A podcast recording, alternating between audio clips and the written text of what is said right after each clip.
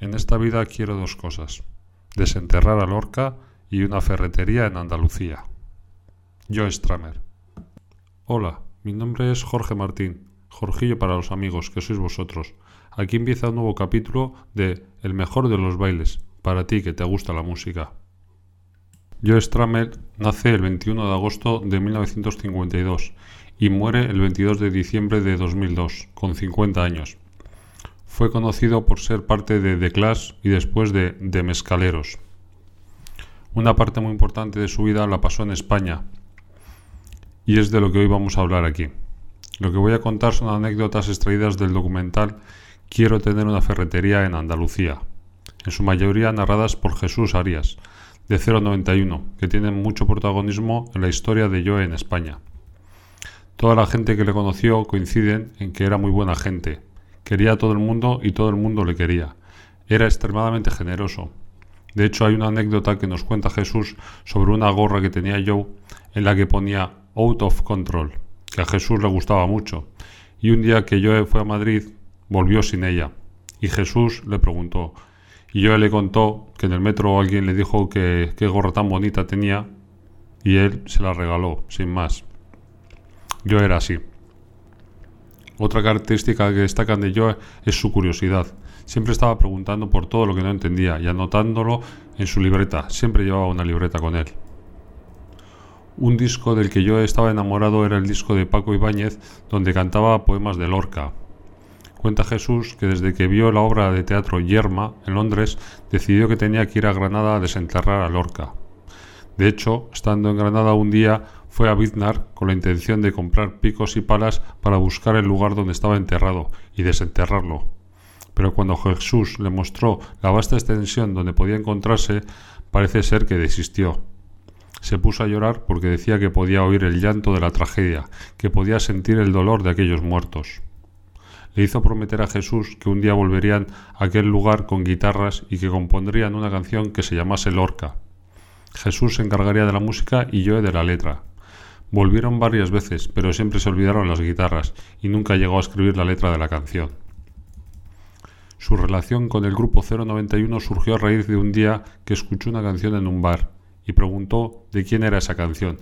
Le dijeron que era de un grupo de Granada llamado 091 Preguntó dónde podía encontrarlos. Le dijeron que solían parar en el Silvar y estuvo yendo unos cuantos días allí sin saber que el camarero era uno de los integrantes de 091.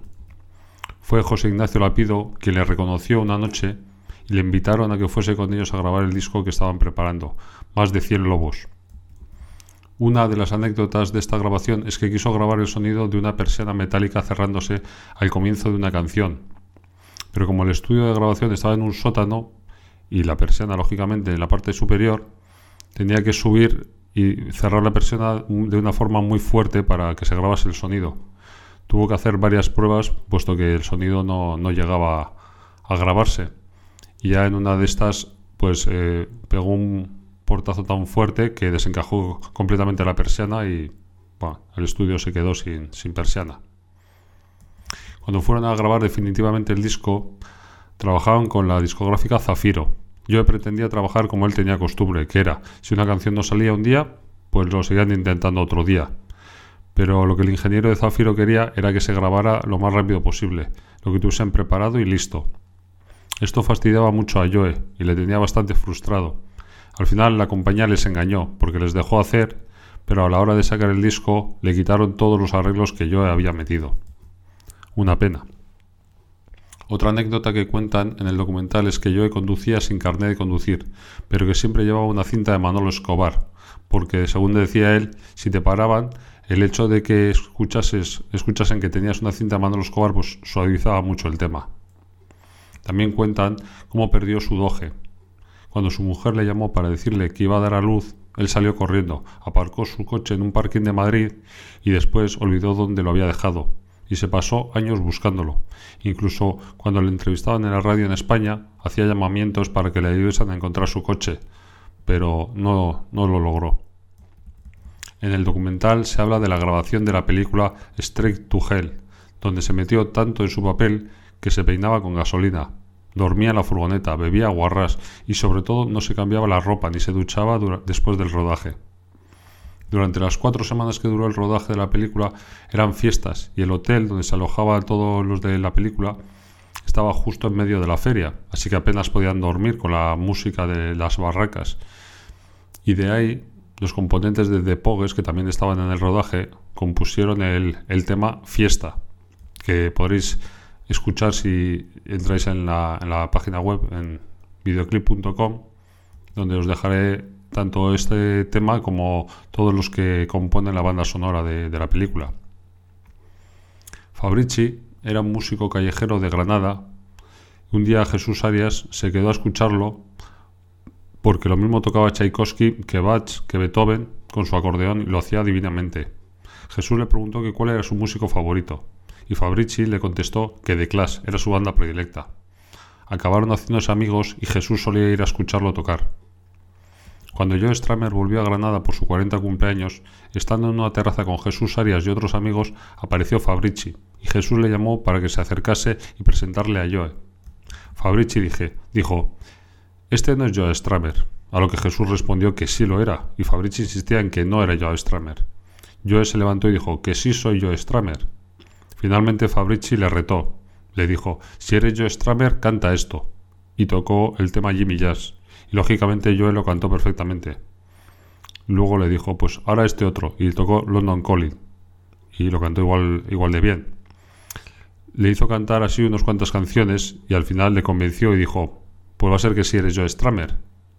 Al tiempo se acercaron una pareja de turistas ingleses y les echaron unas monedas mientras les decían, oye, habéis bordado a los Clash. Ya finalizando el documental, tratan otros temas como que Joe era vegetariano y que era un gran bebedor, aunque nadie recuerda haberle borracho en el sentido de perder el control. Siempre mantenía la compostura y una educación exquisita. También se habla de su amor por el flamenco, en concreto por El Niño, de Fernán Pérez. La verdad es que después de ver este documental me cambió totalmente la imagen mental que yo me había formado de Joe Stramer a través de sus canciones, en algunos aspectos para bien y en otros para mal, pero desde luego no me ha dejado indiferente. Me gustaría que me comentéis vuestras impresiones, que veáis el documental lógicamente y me digáis qué, qué os parece. Bueno, como os he dicho antes, en las notas del programa o en videoclip.com podréis encontrar todos los vídeos del tema Fiesta de Pogues y de algunas de las canciones que componen la banda sonora del documental Quiero tener una ferretería en Andalucía. Y hasta aquí el capítulo de hoy del mejor de los bailes.